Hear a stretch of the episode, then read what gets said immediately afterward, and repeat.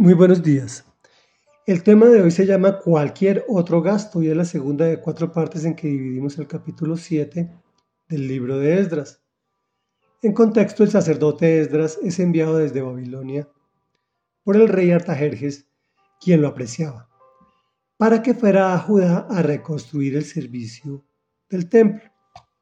Y dice así, el rey Artajerjes le entregó la siguiente carta a Esdras, quien era sacerdote y maestro de los mandamientos y preceptos que el Señor le dio a Israel.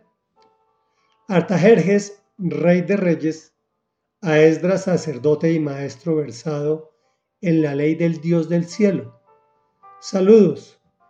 He dispuesto que todos los israelitas que quieran ir contigo a Jerusalén puedan hacerlo, incluyendo a los sacerdotes y levitas.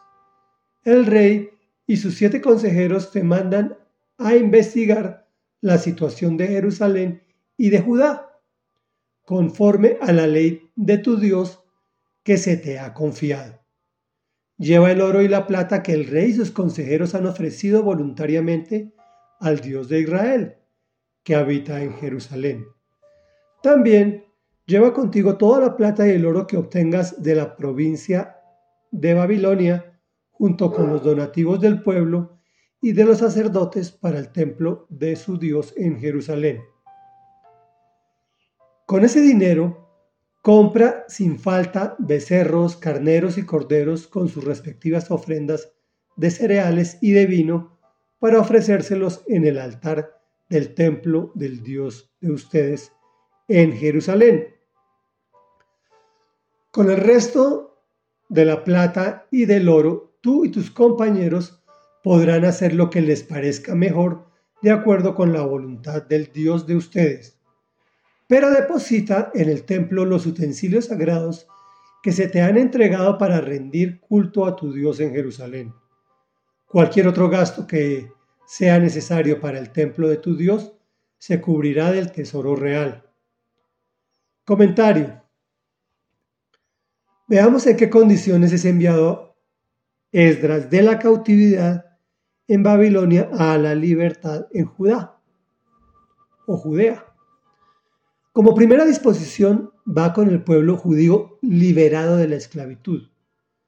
Los israelitas que quieran ir contigo a Jerusalén pueden hacerlo. Es muy normal que algunos hayan logrado conseguir recursos y se queden en Babilonia, se hayan quedado en Babilonia, pero la mayoría se devolvió para su tierra. En segundo punto, observamos al rey y a sus asesores muy interesados de la situación de Jerusalén y de la ley de Dios. De hecho, saben qué elementos son importantes para rendirle culto al Señor. Como tercer punto, se aprecia que es catalogado como un hombre confiable. Lleva oro, plata que el rey y su equipo donan a Dios y le permiten recaudar más. Me pregunto, ¿por qué será? Más adelante veremos. Por último, o como cuarto punto, le otorga total autoridad para actuar.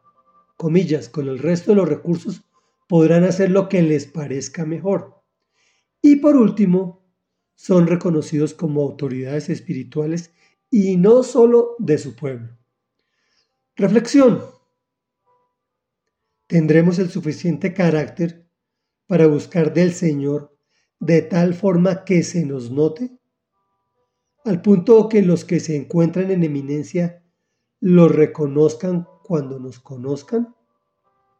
Oremos. Amado Rey Dios y Padre de la Gloria, te alabamos, te bendecimos y te glorificamos. Te damos gracias, Señor, porque cuando tú restauras, restauras con totalidad, con integridad y mucho más allá de lo esperado. Te damos gracias porque sabemos que tú has puesto tus ojitos maravillosos sobre nuestras vidas, sobre las vidas de nuestra descendencia y sobre nuestros seres queridos.